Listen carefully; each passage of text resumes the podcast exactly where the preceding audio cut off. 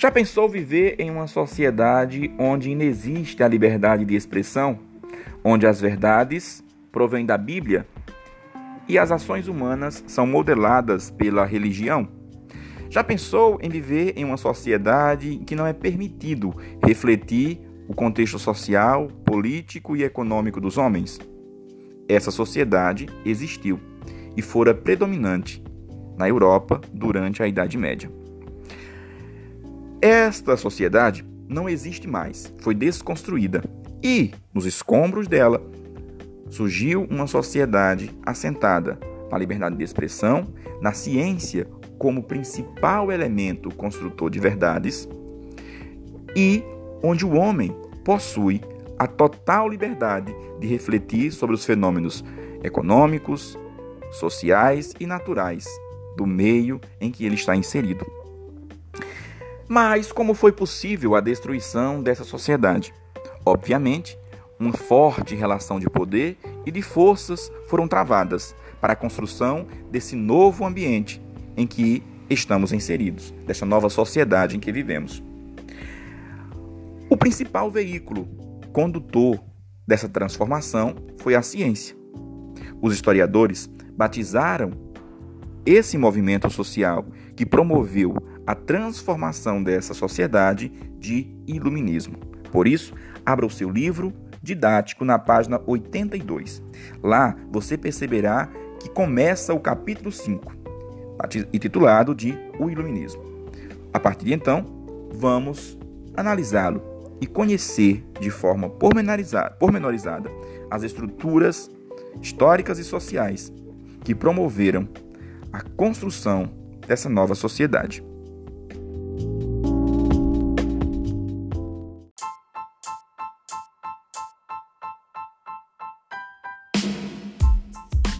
Mas afinal, o que foi o Iluminismo? Vamos conhecer um pouco das origens desse movimento. O Iluminismo, ou Ilustração, foi uma corrente de ideias que se originou no século XVII e se desenvolveu especialmente no século XVIII. O movimento pode ser considerado um desdobramento da mentalidade surgida desde a Revolução Científica do século XVIII, que modificou a visão tradicional do homem moderno a utilizar-se da razão como base para explicar a realidade. A ciência, ela não surge com o iluminismo. A ciência moderna sim, mas o princípio científico, os princípios científicos já estão presentes na sociedade desde a antiguidade. Lá em Grécia e em Roma é possível a, observar que o homem se utilizava dos meios racionais para explicar a realidade. No entanto, o que se percebe durante a Idade Média é uma pausa na utilização desses métodos para compreender a realidade. E aí, durante a Idade Média, a, o poder da religião vai construir é, formas de fazer com que a realidade social, política e econômica daquele contexto fosse explicada a partir da fé, a partir de Deus. E é justamente essa forma de compreender a realidade que o iluminismo vai questionar.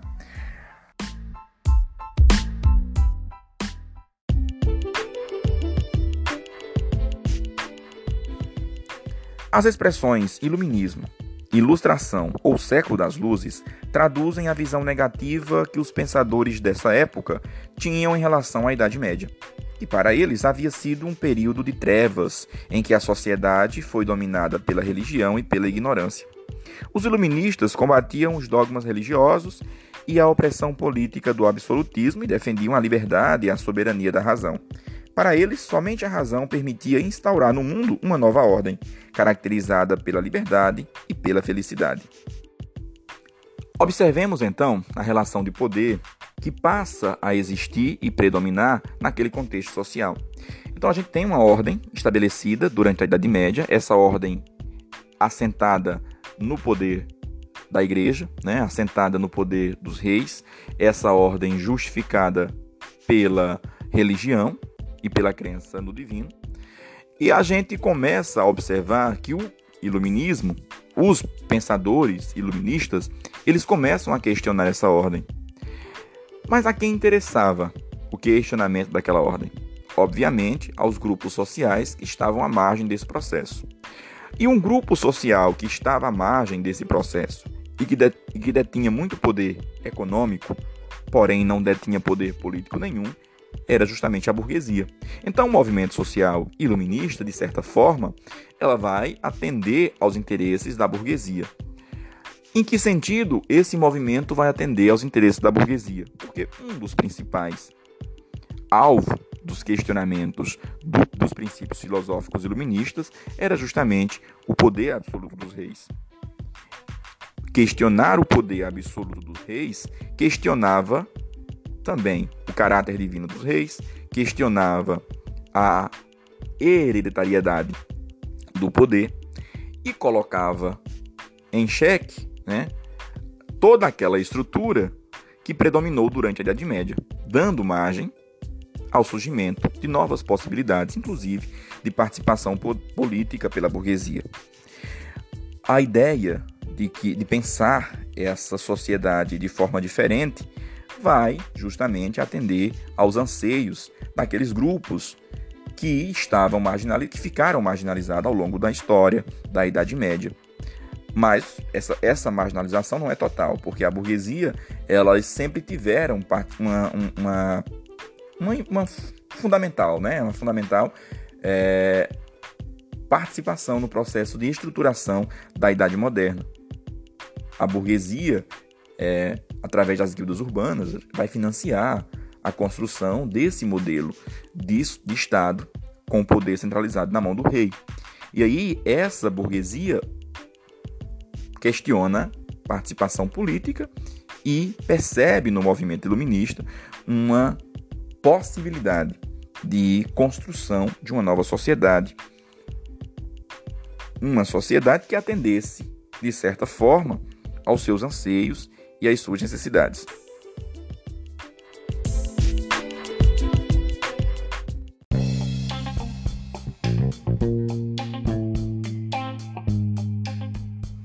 Três princípios norteavam o ideário iluminista: a universalidade, a individualidade e a autonomia. Pelo princípio da universalidade, os iluministas acreditavam que suas propostas deveriam atingir todos os seres humanos, independentemente de barreiras nacionais ou étnicas. A ideia dos iluministas era levar os conhecimentos propostos pelaquela corrente aos diversos espaços onde houvesse sociedade na Terra. A proposta era justamente combater a antiga sociedade assentada no poder divino dos reis, assentada no poder da igreja. A proposta iluminista era construir uma sociedade universal assentada nos princípios iluministas, destruir a antiga ordem e construir uma nova de forma universalizada. Pelo princípio da individualidade, os seres humanos deveriam ser vistos como pessoas reais e singulares, e não apenas como integrantes de uma coletividade ou de um grupo social. Durante a Idade Média, predominou na Europa a existência de três grupos sociais: o clero, a nobreza e o povo. Observe vocês que esses grupos não eram pensados em suas individualidades. Então, os homens e mulheres que pertenciam à nobreza eram nobres, independentemente de qualquer característica. O que estava em jogo aqui não era poder aquisitivo, não era poder de consumo. O que estava em jogo era questões relacionadas ao nascimento. Então, os homens e mulheres que pertenciam ao povo tinham direitos e deveres próprios do povo. Os homens e mulheres que pertenciam ao clero, direitos e deveres próprios do clero, e os homens e mulheres que pertenciam à nobreza possuíam direitos e deveres próprios da nobreza. O que a burguesia questionava era justamente isso. Os homens não deveriam ser pensados como grupo social, mas deveriam ser pensados em como, como indivíduos. Então existiam certas características que individualizavam o ser. E essas características que individualizavam o ser deveria vir à tona através desse princípio da individualidade. Então a proposta da burguesia era desconstruir essa ideia né, que predominava na sociedade de que o, o homem não era um ser único, era um ser que pertencia a um grupo, para individualizar o ser. Obviamente, essa individualização do ser deveria né, trazer autonomia para aqueles grupos que estavam localizados dentro da classe subalterna que era o povo, mas que possuía certas características que distinguia dos demais. Já pelo princípio da autonomia, os homens estariam aptos a pensar por si mesmos, sem a tutela da moral e dos dogmas, e dos dogmas religiosos ou a, da tirania política. A proposta aqui é óbvia, né? é criar condições para que o homem tenha a liberdade de pensar por si mesmo, de construir suas próprias verdades, de construir o, o seu caminho social, independentemente de ser conduzido pela pelos dogmas religiosos ou pelo poder do rei. A proposta era dar autonomia a esses seres como ser pensantes, né? construía por si só o seu caminhar. É, para os iluministas, apenas quando os seres humanos pensassem de forma autônoma, poderia agir no sentido de adquirir o necessário à sobrevivência material e ao crescimento intelectual.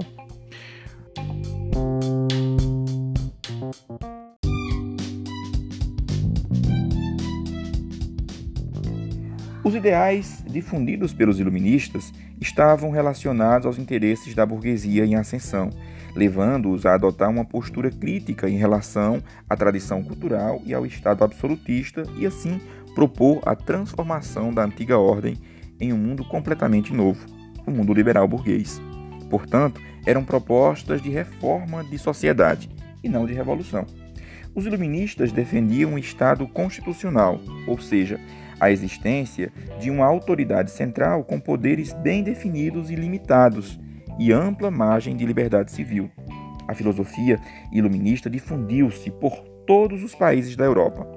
Suas primeiras manifestações ocorreram na Inglaterra e na Holanda a partir do século XVII, mas foi na França, do século XVIII, que o enfraquecimento do governo absolutista transformou as concepções filosóficas do iluminismo numa doutrina política e social.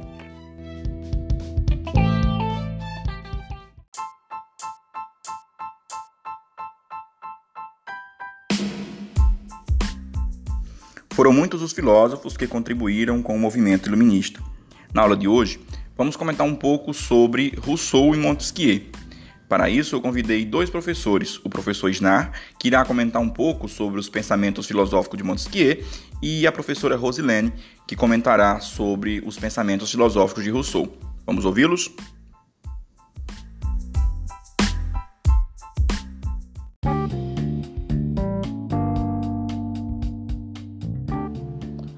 É, boa tarde, Assis. É, boa tarde, alunos.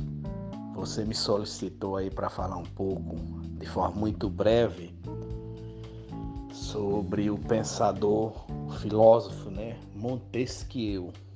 Esse filósofo que nasceu na França, né, ele é francês.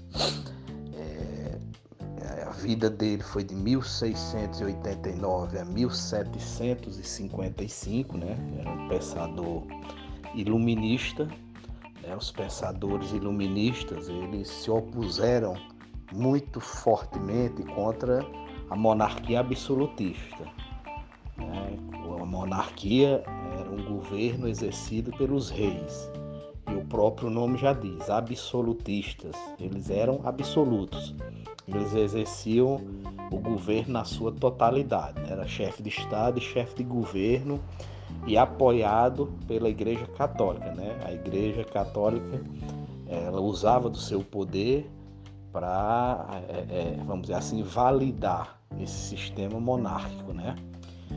E esses pensadores iluministas, Voltaire, por exemplo, e no caso também Montesquieu, eles se opuseram a esse sistema, né? eles pensavam um sistema diferente. E no caso bem específico de Montesquieu, ele criou a sua principal obra de 1748, se eu não, me, se eu não estou enganado, chamado Espírito das Leis. Essa é a grande obra dele e que na verdade ela sintetiza o que? A divisão dos três poderes, né? Que nós conhecemos hoje foi, foi, vamos dizer assim, estudada por Montesquieu na sua obra, que é o executivo, o legislativo e o judiciário, sendo que é, eles, esses três poderes é que vão validar o Estado democrático, tá certo?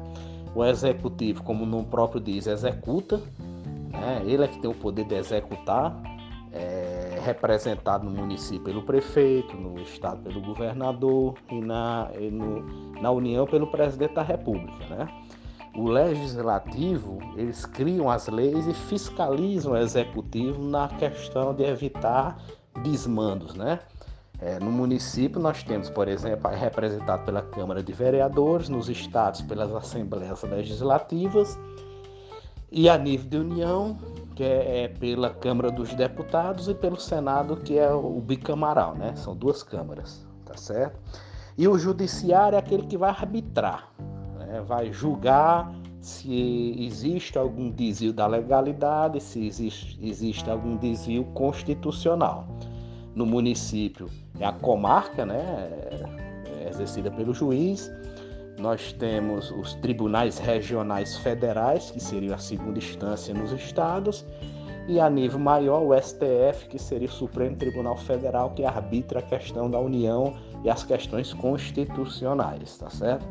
Então essa divisão tripartite, né, que são três poderes, executivo, legislativo e judiciário, foi construído esse arcabouço teórico com o nosso grande pensador Montesquieu na sua obra, novamente repetindo o espírito das leis de 1748, tá certo?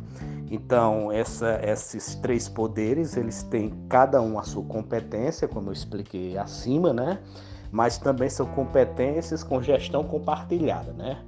Eles, eles têm suas competências específicas, mas compartilham entre eles as questões né, de executar, de criar leis e fiscalizar e de julgar, que no caso seria o judiciário, tá certo? E assim está montado o Estado tão propalado Estado democrático de direito, tá certo?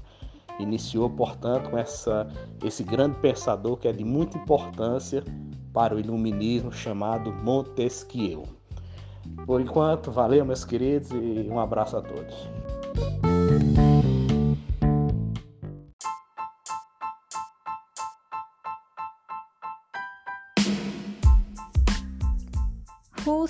Ele é um pensador que ele acredita na bondade humana, ou seja, nós temos uma essência boa. Por mais que é, cometamos às vezes ações erradas, ações más, de acordo com Russell, isso não faz parte da nossa essência, porque o que trouxe a maldade ao ser humano foi, na verdade, a sociedade, porque a sociedade ela corrompeu o ser humano. Russell ele fala que antes da existência da sociedade, quando o ser humano vivia no estado de natureza, ou seja, vivia na natureza mesmo, na selva, sem sociedade, sem leis, o instinto humano era de ajudar o outro, ou seja, quando um se machucava na selva ou estava em perigo, o outro sentia o instinto de ajudar o outro. Então, Russell chamava de o bom selvagem, porque ele acreditava que a nossa essência ela é boa. Porém, a partir do momento que o primeiro ser humano teve a ideia de cercar o primeiro pedaço de chão e falar que aquela terra era sua, e começou a partir daí a desigualdade, um ter e o outro não ter, e o surgimento da sociedade com isso fez com que o ser humano fosse corrompido.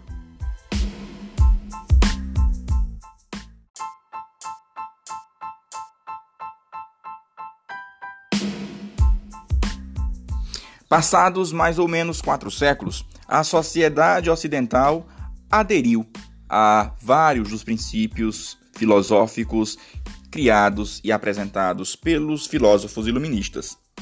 A sociedade que se construiu principalmente pós-Revolução Francesa, é uma sociedade pautada na democracia, na liberdade de expressão e de opinião, bem como nos princípios de igualdade, liberdade e fraternidade. No entanto, nos últimos anos, uma corrente de pensamento tem ganhado força entre nós brasileiros e em alguns espaços do mundo ocidental: o negacionismo. Seria o negacionismo uma contraofensiva às consolidações dessa forma de compreender a natureza, a sociedade e a política? Para debatermos sobre essa temática, eu vou exibir uma entrevista do professor Alberto Sá, da Unicamp.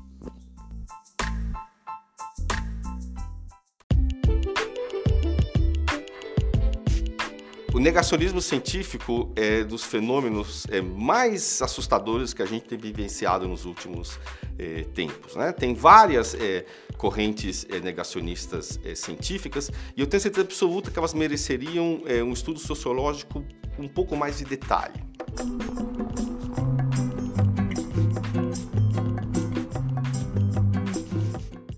Se a gente é pegar tipicamente esses grupos que promovem é, esses é, negacionismos, a atitude desses grupos está baseado em dois pontos que, num contexto normal, poderiam ser considerados virtudes científicas. O que esses grupos têm em comum? Primeiro, ah, eles é, são céticos, eles são extremamente céticos. O ceticismo ah, pode ser considerado uma virtude para a ciência. Né? A outra característica desses grupos é que eles não têm nenhum problema em desafiar a autoridade né? Eles mostram um certo arrojo, eles mostram certa coragem para desafiar a autoridade estabelecida. Isso, se você for pensar, também é um ponto que poderia ser considerado é, uma virtude científica. O problema é que esses grupos combinam essas duas coisas, que poderiam ser bem utilizadas, né? e é, chegam a conclusões é, estapafúrdias, como, por exemplo, é, a famosa afirmação de que a Terra é plana, né? e que é, existe um grande complô é, em escala global que envolve não só pessoas, mas como instituições e estados que eh, tentam enganar esse fato, que a Terra é plana, ah, da população e fica tentando convencer a população ah, de que essa história de que a Terra é, é redonda. Né? É muito interessante é, é, estudar e, e, e perceber como que essas duas características, quer dizer, o extremo ceticismo ah, e a certa é, coragem para é, se confrontar à autoridade, que são dois pontos que poderiam ser é, interessantes do ponto de vista científico, eles se conjugam nessas verdadeiras aberrações. Né? O principal ah, desses grupos é, é que promovem é, o negacionismo científico é que eles não têm ideia de como funciona o método científico. Vários desses grupos eles afirmam que eles conseguem mostrar cientificamente, por exemplo, que a Terra é plana. Né?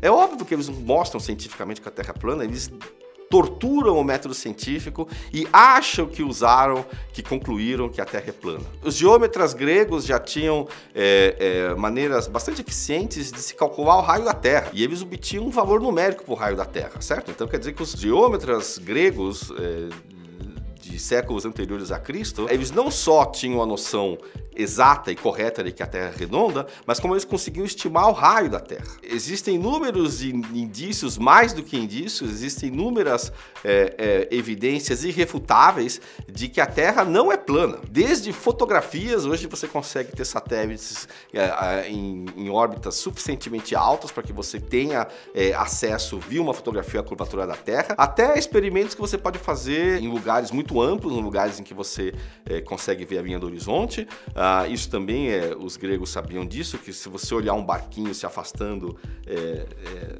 de um porto, você vê que de repente aquele barquinho some, ah, ele some simplesmente porque ele passa a estar abaixo do horizonte, que é o ponto, que é a região é, mais distante que você consegue enxergar. Ainda sobre o, o pessoal, os terras, terraplanistas, né?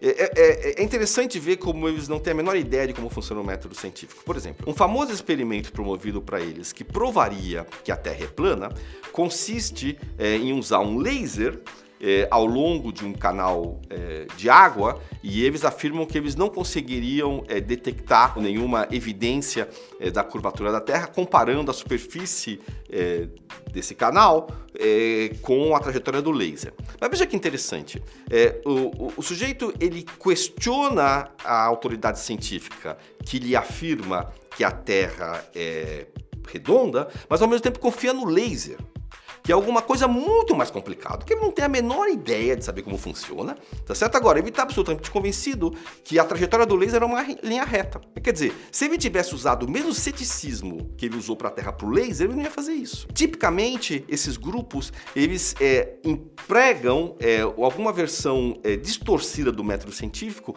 e acham que concluem é, verdades científicas é, nos seus experimentos, entre aspas. Né?